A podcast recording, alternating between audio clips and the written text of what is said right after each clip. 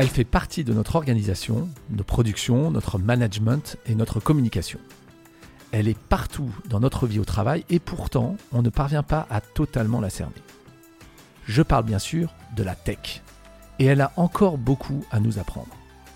Dans Back Office, vous trouverez les réponses et les outils nécessaires pour permettre à la tech de prendre sa place. Comment? En s'autorisant à configurer et à paramétrer nos idées reçues. Pas de panique, mes invités et moi-même vous guiderons dans cette expédition. Je suis Xavier Perret, directeur du cloud Azure de Microsoft France, et je suis très heureux de vous ouvrir les portes de Back Office. Bonjour à tous et à toutes. Dans ce nouvel épisode de Back Office, nous allons nous intéresser aux employés, aux collaborateurs de l'entreprise, ces ressources vives qui font tourner au quotidien toutes les entreprises, quelle que soit leur taille. Nous avions déjà eu l'occasion d'en parler dans d'autres épisodes, en particulier récemment avec Véronique Carsanti, qui est la directrice de l'environnement digital du groupe Orange. Mais une fois n'est pas coutume, nous allons aujourd'hui opérer une mise en abîme, un procédé qui est géométrique et mathématique évidemment, la mise en abîme, c'est placer un objet placé du plus petit dans son double plus grand. Eh bien, nous allons faire la même chose aujourd'hui et nous intéresser aux employés qui s'intéressent eux aussi aux employés. Vous l'avez compris, il s'agit bien de la fonction RH, les ressources humaines. Alors apparu au 19e siècle avec le développement industriel et l'organisation scientifique du travail, il faut attendre la fin de la Première Guerre mondiale pour assister à la création effective de la fonction de responsable du personnel, avec des missions à l'époque assez limitées, organiser, contrôler le travail, assurer la gestion des conflits, fidéliser les employés. Puis, à la sortie de la Deuxième Guerre mondiale, l'évolution de l'entreprise place le personnel au centre des préoccupations pour se transformer dans les années 90 et voir naître enfin, loin d'une dimension simplement administrative, une dimension réellement stratégique de cette fonction de gestion des ressources humaines. Et aujourd'hui, à l'heure du digital, du gaming, des réseaux sociaux, les motivations, par exemple, des nouvelles générations transforment profondément toutes les entreprises, quelles que soient leurs industries, avec des collaborateurs qui ont de nouvelles envies de vivre l'entreprise, des nouvelles sensibilités légitimes sur la diversité, l'inclusion, l'impact sociétal et environnemental, la qualité de vie au travail. Et si justement la tech, le digital en tant que catalyseur de ces nouveaux comportements, pouvait aussi inspirer, transformer, faciliter ce lien avec l'entreprise et donc modifier la fonction RH. Un épisode aujourd'hui, on va côtoyer pêle-mêle des DRH évidemment, une culture digitale, la data au service des RH, mais aussi l'inclusion, le recrutement, le work-life balance, les opportunités challenge RH dans le métavers ou les jeux vidéo, jusqu'à notre anecdote traditionnelle statistique, l'histoire saugrenue d'un abri de vélo énoncé par un historien de l'amirauté britannique et qui donnera lieu à une loi indispensable utile tous les jours, la loi de futilité. Alors on démarre tout de suite car j'ai l'honneur d'accueillir aujourd'hui dans cet épisode de Back Office l'une des architectes de ces évolutions du métier des DRH, la directrice des ressources humaines et engagement des salariés pour le groupe UP, mais aussi justement la présidente de l'Association nationale des directeurs des ressources humaines, Audrey Richard. Bonjour Audrey. Bonjour Xavier et merci de ton invitation. Bah, merci beaucoup d'être avec nous euh, Audrey. Alors, avant évidemment de plonger dans le vif du sujet, la question traditionnelle que je pose à tous mes invités, quel est le métier que tu voulais faire quand tu étais petite? Alors petite, je souhaitait être ethnologue. Ethnologue. Ethnologue. Et aujourd'hui, dans mon métier de DRH, j'y trouve quand même des similitudes.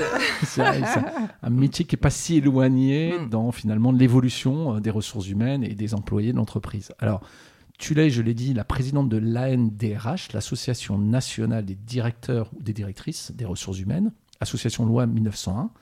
Peux-tu nous en dire plus? Peut-être ce que c'est que l'ANDRH, ses missions? Oui, alors déjà, un petit mot sur, euh, sur les, membres. Donc ce sont euh, des RH, pas seulement des DRH, mais c'est plutôt ouvert euh, à toute la famille RH. Une communauté. C'est une association pour la communauté RH. Nous sommes aujourd'hui 5000 membres, 5500 membres. Mhm. c'est le chiffre qu'on va atteindre en fin d'année. À nous tous, on représente un peu plus de 12 millions de salariés. 80% euh, monde privé, 20% monde public. Et nous sommes euh, répartis sur l'ensemble du territoire national en 70 sous-groupes. Donc c'est une communauté, la plus grosse communauté RH euh, en France. Et nous, nous travaillons plutôt sur trois axes. Le premier, c'est vraiment de faciliter la vie des, des, des RH dans leur quotidien. Donc c'est pour ça que l'association met à disposition des podcasts, euh, des mémos, des mhm. dossiers de fond, euh, des, analyses, des analyses sur tout ce qui touche aujourd'hui le monde du travail, d'une part. D'autre part, on travaille aussi sur l'évolution du métier. Euh, ça sera quoi notre métier demain? Comment il évolue avec le contexte d'aujourd'hui? Et nous, nous, travaillons aussi sur tout ce qui est influence pour, euh, pour porter la voix des DRH, pour influencer le, débat public qui ensuite euh, va avoir des conséquences sur notre job au quotidien. Voilà, donc tout ceci est, très lié et, euh, et la, voilà, la communauté vit de cette façon-là. Alors ça représente une, espèce de tour d'observation des pratiques RH. Quelles sont les grandes tendances que tu observes aujourd'hui sur le métier du RH finalement? Alors tu l'as souligné dans ton introduction et c'est exactement cela. Le métier des, ressources humaines a beaucoup évolué. Il a énormément euh, bougé, euh, notamment pendant la période du Covid. Hmm. Et nos, missions, nos compétences, notre champ d'action s'est élargi au fil du, temps.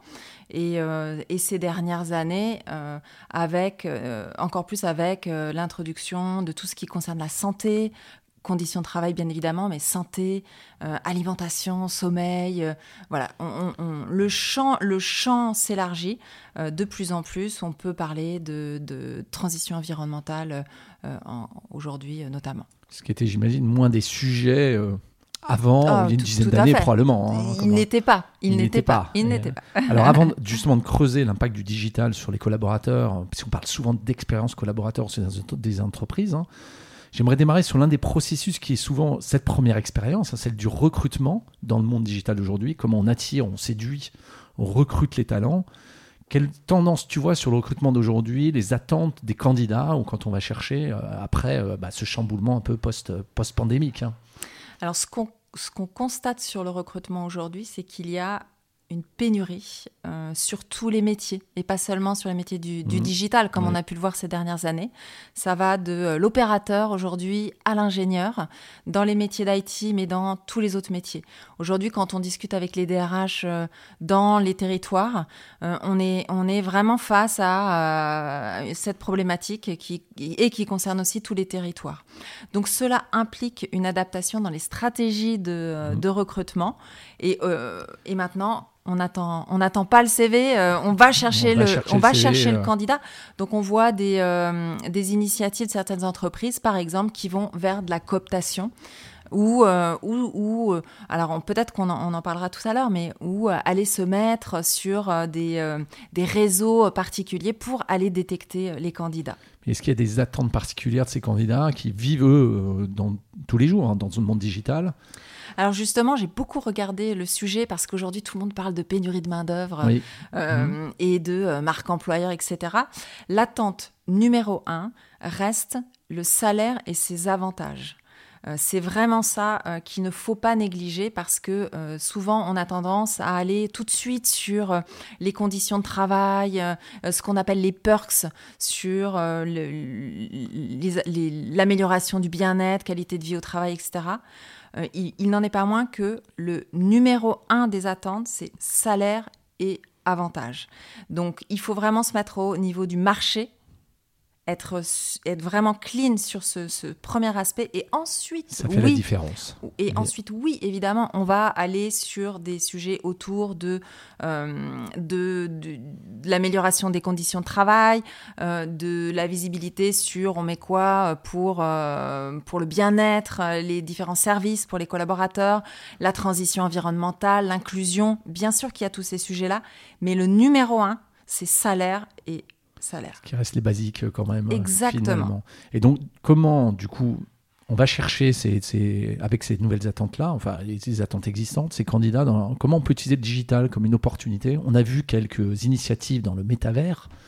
Est-ce que tu vois une grosse tendance là-dessus, d'aller chercher là où ils sont, puisque le digital permet finalement de s'affranchir des contraintes géographiques Alors, oui, il y a des initiatives sur le métaverse. Alors vraiment, euh, il faut, se le dire, hein, c'est quand même des initiatives euh, et, assez faibles hein, en nombre. Euh, donc quand on regarde ces initiatives, elles se sont tournées principalement vers le recrutement, l'intégration. et, ça, ça permet d'aller toucher peut-être d'autres publics, des publics qui n'auraient pas fait le déplacement par exemple, ou qui euh, sont peut-être trop timides et qui euh, ne vont pas aller, euh, ou on va avoir des difficultés à passer un entretien en, face à face ou en Teams. Donc, donc oui, il y a des initiatives dans le métaverse, mais la réalité est quand même tout autre. voilà. On n'est pas encore dans un, dans, voilà, dans un schéma où on peut recruter massivement dans le métavers. Je pense qu'on n'en est pas là. on n'en est pas là. Mais je pense que nous, RH, ou, euh, et peut-être aussi avec la, NDRH, on se doit aussi euh, de, d'adapter nos modes de, recrutement. Donc, il me semble quand même important de regarder ce qui se passe et, euh, et vraiment de s'intéresser à la question.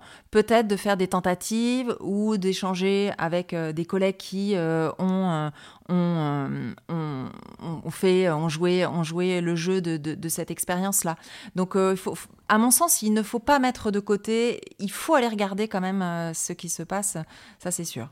C'est aussi des gens qui ont des, codes finalement dans le digital différents. Euh, surtout les nouvelles générations Est-ce que du coup il faut leur parler différemment? Alors les chercher, différemment, mais peut-être aussi les mettre en immersion différemment, on n'est plus dans des modes où on fait des forums euh, avec euh, des forums des métiers euh, de la même façon. Bah, quand on regarde sur les expériences sur le métaverse, on voit que, en effet, toute la phase de recrutement et d'intégration, hein, je peux mettre ça en même temps, mm doit être pensé différemment. Euh, passer un entretien euh, ne sera pas la même chose en métaverse puisque ça nous permet de tester d'autres compétences, de tester des soft skills, de mettre en situation, euh, de mettre dans un environnement. Et donc, ça nous permet d'aller capter des façons de réagir, des façons d'être. Qui ne se voient pas sur un CV ou qui ne se verraient pas en physique de la même façon. Exactement, exactement. Donc, ça veut dire que ça interroge la fonction RH sur sa façon de recruter qui, qui est et sera différente.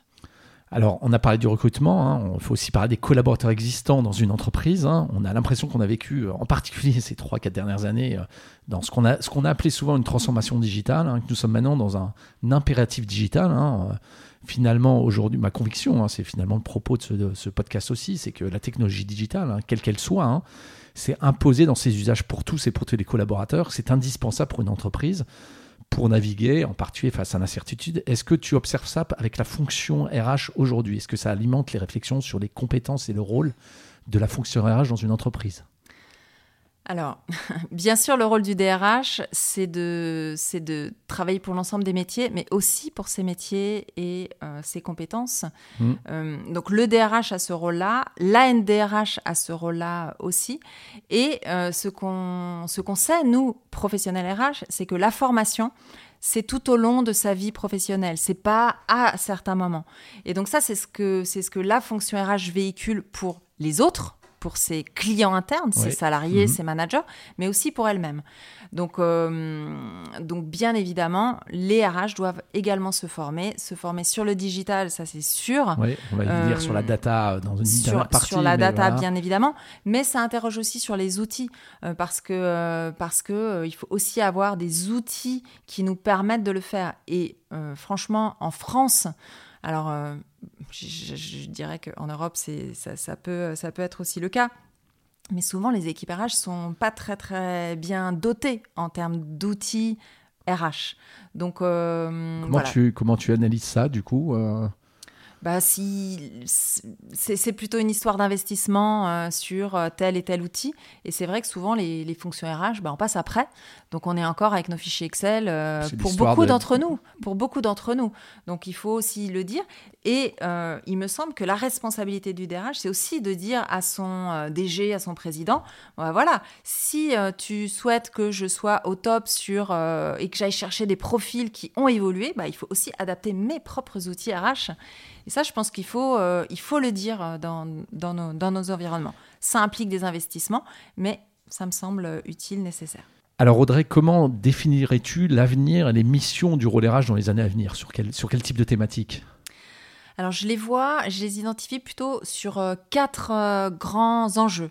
le premier, euh, très très important, c'est l'ouverture. Mmh. Euh, et ça, ça a beaucoup changé par rapport à il y, a, y, a, y, a, des tas d'années, mais c'est l'ouverture aux autres, au, à, à, ton environnement, à, ton écosystème. Deuxième enjeu, le lien avec les territoires. Mhm. Aujourd'hui, quand tu, euh, quand tu es DRH, tu as besoin d'aller voir ce qui se passe dans les associations de ton territoire, mhm. dans les institutions, dans les écoles, pour aller, euh, pour aller parler de ton métier, parler de ton environnement et aller, aller capter aussi euh, les, ressources, les ressources futures pour chez toi. Euh, le troisième enjeu, c'est d'établir des partenariats. Donc ça rejoint quand même l'écosystème, les territoires, mais je pense que vraiment de, travailler en partenariat avec euh, les, les, les, bons, euh, les, bons, les bons relais me semble important. Mhm. Et l'autre enjeu, et peut-être encore plus après le Covid, c'est d'être capable de, de, travailler sur tes collectifs de travail, collectifs au travail. avant, on raisonnait vraiment sur son C People aujourd'hui et demain, on a tous ces écosystèmes. Comment on, fait travailler tout le monde ensemble, euh, que ce soit un sous-traitant, que ce soit un partenaire, euh, pour euh, le but et la mission, la mission commune. Alors comment tu vois le, digital ou la culture digitale finalement aider à... Il y a une forme de décloisonnement hein, dans cette fonction aussi. Hein. Tu parlais d'ouverture. Voilà. Est-ce qu'il y a un sujet de culture derrière aussi, d'appropriation? Bien sûr que le digital aide avec les outils où on peut partager les infos, les documents. Et encore, euh, euh, toi, tu, tu, tu, travailles dans une entreprise de la tech, mais, mhm. euh, mais tout le monde n'est pas à ce niveau-là. Hein. et il y a mhm. encore... il y a encore Un sujet de compétences, du coup, d'appropriation des outils. De compétences et aussi d'outils. Et tout le monde n'est pas encore à ce niveau-là quand, quand, tu regardes réellement ce qui se passe dans les entreprises. Donc, il y a encore un step à, à avoir. Je pense que le DRH peut aider euh, bien sûr là-dedans. Donc, euh, et encore une fois, c'est une, une histoire de comment je mets à jour mes compétences. Donc, le, net permet cela. Et donc, euh, bien sûr, l'entreprise, l'entreprise doit proposer des formations, mais je pense que chacun doit aussi se prendre en main et, développer, et, voilà, contribuer à développer ses, compétences également. Mais donc on tombe dans un, effectivement dans un, dans un monde où les collaborateurs se forment au fur et à mesure de leur vie professionnelle en fait, que ce soit la fonction RH ou les autres derrière. Et c'est pour toi la fonction RH qui doit entraîner ça, qui doit guider, construire. Voilà, le, le DRH sait de quelles compétences on a besoin dans nos entreprises parce que on regarde l'évolution du marché, l'évolution de ce qui se passe en France, en Europe, et on, on, fait le lien avec le business et les attentes du business. Donc nous, on sait ce qui se passe et comment on peut aider le salarié à évoluer sur ses compétences. Donc on le guide, mais il me semble que lui aussi a sa part de responsabilité là-dedans. Bien sûr. Alors, on va peut-être parler sur la data, parce qu'on va parler de, c'est peut-être les compétences d'aujourd'hui, peut-être pas celles de demain. Dans l'évolution de la DRH, on va, on va trouver ce sujet de pilotage des données aussi, son impact sur la façon de penser et d'opérer euh, son métier. Finalement, est-ce que, voilà, qu'en est-il de la fonction RH? Comment tu vois dans les discussions au sein de la NDRH l'utilisation de la donnée pour voilà, le développement d'un plan de formation, le plan euh, du GPEC, du plan de développement des compétences? Est-ce que c'est quelque chose que tu vois arriver de manière plus massive? Au début du Covid, mhm. tout le monde a parlé de data scientist, etc. Et on a pensé, euh, nous, RH, que ça allait nous impacter euh, assez rapidement. Au final, de ce que nous voyons, de ce que moi je peux voir, le phénomène n'est pas si euh, n'est pas arrivé avec une ampleur euh, si importante dans nos dans nos métiers. Il arrive peu à peu, mais c'est pas euh, fulgurant de, de, ce que je vois moi de mon regard de, à travers la NDRH, à travers mon propre métier de DRH dans mon entreprise, dans mon groupe et à travers la NDRH. C'est pas si fulgurant que ça ça arrive et ça nous aide, bien sûr. Mais. Euh, Est-ce que c'est n'est pas parce que, en fait, le point de démarrage, finalement, de la, data, c'est déjà d'avoir les bonnes data. C'est finalement la data d'un collaborateur, ses compétences. S'il cherche une compétence d'une entreprise, elle est autant sur LinkedIn aujourd'hui qu'en interne potentiellement. Je suis d'accord. Donc, ça revient à la dotation d'outils, mhm. qui, en tout cas de ce que on peut voir en France, est pas non plus euh, au super top dans les équipes RH. Donc il y a tout ce champ qui va arriver, ça c'est sûr. Mais aujourd'hui, je dirais que c'est assez peu développé de ma fenêtre. Voilà. Et si on du coup, on parle des compétences data pures, effectivement. Comme on l'a dit, on a, on a une mode de, des data scientists, mais finalement, c'est un sujet culturel de savoir s'approprier la data au sein d'un métier et de se dire finalement qu'est-ce que ça m'apporte au jour le jour? Voilà, tout à fait, euh, parce que ces sujets de data vont avoir un impact sur la cybersécurité. Donc ça veut dire qu'il faut aussi euh, s'intéresser à ça. Sur tout ce qui est RGPD, ça c'est évident. Sur l'utilisation des outils numériques, sur l'animation le, de projets IT euh, en digital avec les outils.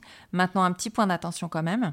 on peut sur certaines populations avoir le, la problématique de l'électronisme. Euh, qui, euh, qui pourrait mettre de côté une certaine partie de nos salariés. Donc attention quand même, parce qu'on peut avoir des salariés qui ne sont pas forcément à l'aise avec tout ça. Donc ça veut dire que nous, RH, il faut être capable de les repérer et de les aider. Et alors du coup, comment, effectivement, on a ce sujet de diversité d'inclusion. Je pense que c'est un très bon point, puisqu'on oublie souvent que, voilà, on parle souvent des collaborateurs de celles qui rentrent dans l'entreprise ou les plus jeunes. Comment on accompagne ces salariés finalement, ces formations, ces euh, mentoring euh, inversés. On a vu, on a vu ce type d'initiative par exemple. Oui, donc, on a vu le reverse mentoring. Ça, c'est intéressant. C'est depuis quelques années, ça a été mis en place. Et euh, ce que ça montre, c'est que justement, tout ce qui est intragénérationnel, euh, bah, ça marche bien. Que justement, faut s'appuyer sur, euh, sur nos jeunes générations et nos seniors ou salariés mhm. expérimentés plutôt.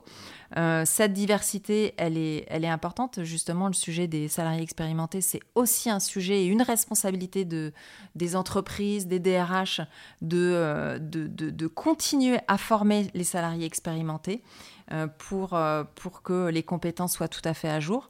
Donc ça, c'est un, sujet majeur dans, les entreprises et dans notre société, euh, si, si, on peut aller jusque-là. Alors, on parle souvent de l'impact de la tech, de la data, du cloud, voilà, de l'intelligence artificielle. On n'a pas trop parlé d'intelligence artificielle avec toi aujourd'hui. Est-ce que tu vois quand même, avant de passer à l'anecdote un peu historique, est-ce que tu vois quand même des choses arriver sur l'intelligence artificielle au service des RH Ou c'est encore trop tôt, mm. finalement, pour en voir l'impact Il y a des initiatives, il y a des expériences. Maintenant, sur la masse des RH c'est quand même assez où ça touche un secteur, tu vois. Mais sur, euh, enfin c'est. On n'est pas encore dans une adaptation massive. Euh, voilà. Sur un processus particulier, peut-être en recrutement quand on recrute beaucoup. ce qui est particulièrement touché ou ce qui est le plus simple, c'est sur la partie recrutement, intégration, formation, formation avec les casques virtuels, etc. Maintenant, euh, maintenant, non, je dirais qu'il il y a tout un champ, donc tout est à créer, donc c'est extrêmement intéressant. Aujourd'hui, euh, le DRH d'aujourd'hui vit dans la révolution euh, du monde du travail, la révolution sur l'organisation du travail. Nous, on a quand même une responsabilité aussi, c'est de veiller à la déconnexion, veiller au respect du temps de travail, veiller à la charge, euh, charge mentale, à la protection du salarié. Ça, c'est quelque chose qui nous soucie beaucoup, beaucoup, ou en tout cas, on est en responsabilité là-dessus. Donc, donc, donc on, fait très, très attention à cela. Euh, aujourd'hui, on, peut s'interroger, en tout cas, euh, nous, DRH, on s'interroge sur la notion de responsabilité. Aujourd'hui, c'est l'entreprise qui est responsable de ta santé, sécurité, qui doit mmh. veiller à ton temps de travail, à ton temps de déconnexion, etc. Avec le digital et tout ce qui se passe. Et la porosité, euh, finalement, entre monde privé. Exactement.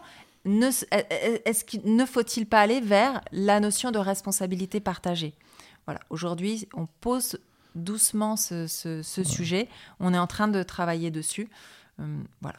C'est intéressant de voir. Enfin, les, questions, on disait au tout début, finalement, les questions posées dans les cinq prochaines années sur la fonction des RH, ces questions-là n'existaient pas de la même façon il y a, voilà. cinq ans. Voilà. Donc, on est sur de la révolution euh, du monde du travail. Donc, c'est juste extrêmement passionnant d'être euh, des RH aujourd'hui ou d'être RH tout court ça, ça ouvre aujourd'hui. Des, champs d'opportunités. Voilà. Maintenant, une petite, un petit clin d'œil on est ou on ne sera pas direction euh, des ressources des avatars. Voilà. Ça, c'est clair. Euh, c'est l'humain, euh, c'est le capital de mon humain. Clone augmenté, direction du monde clone augmenté. Non, on, on, travaille sur l'humain.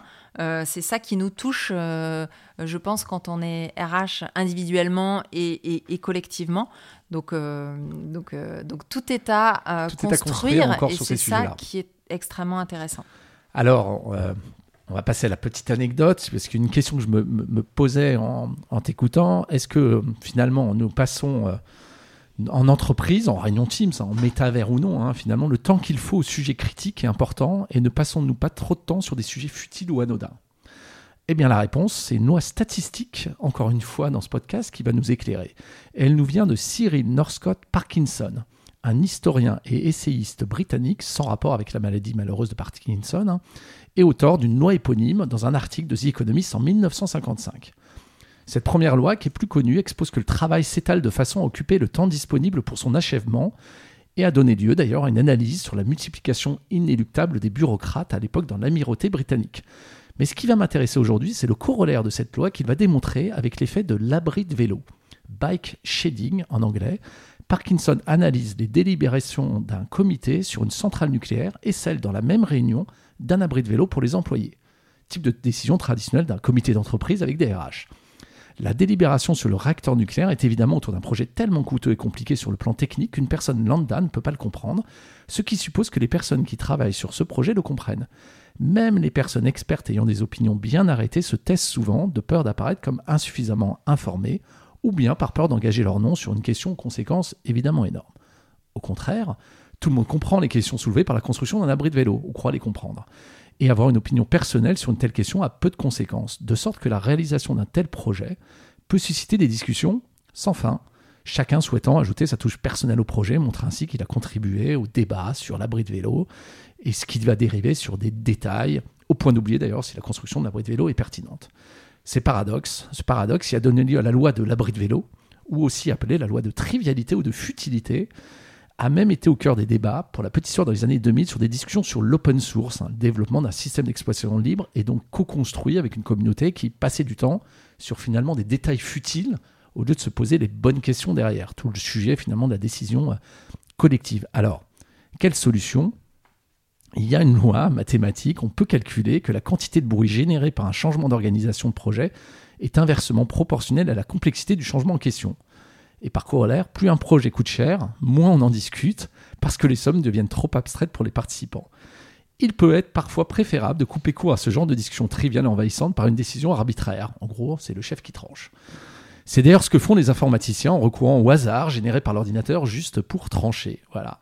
Donc, un bonne, une bonne loi finalement pour se dire comment prend-on des décisions, qu'elles soient en digital, en Teams ou pas euh, derrière. Alors, pour conclure, peut-être Audrey, et peut-être aussi de façon arbitraire, peut-être une petite dernière question. On a beaucoup parlé de l'évolution de la fonction RH, on a parlé des sujets. Finalement, c'est quoi le sujet d'aujourd'hui qui est pour toi le plus important finalement dans les deux années à venir qu'il faut absolument mettre sur le débat, sur la place euh, publique?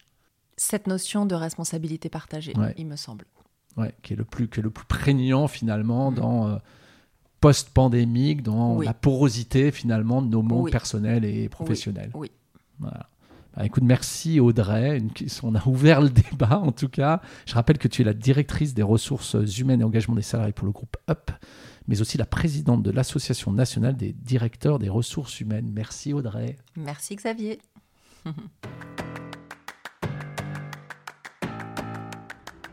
Merci à tous d'avoir suivi cet épisode.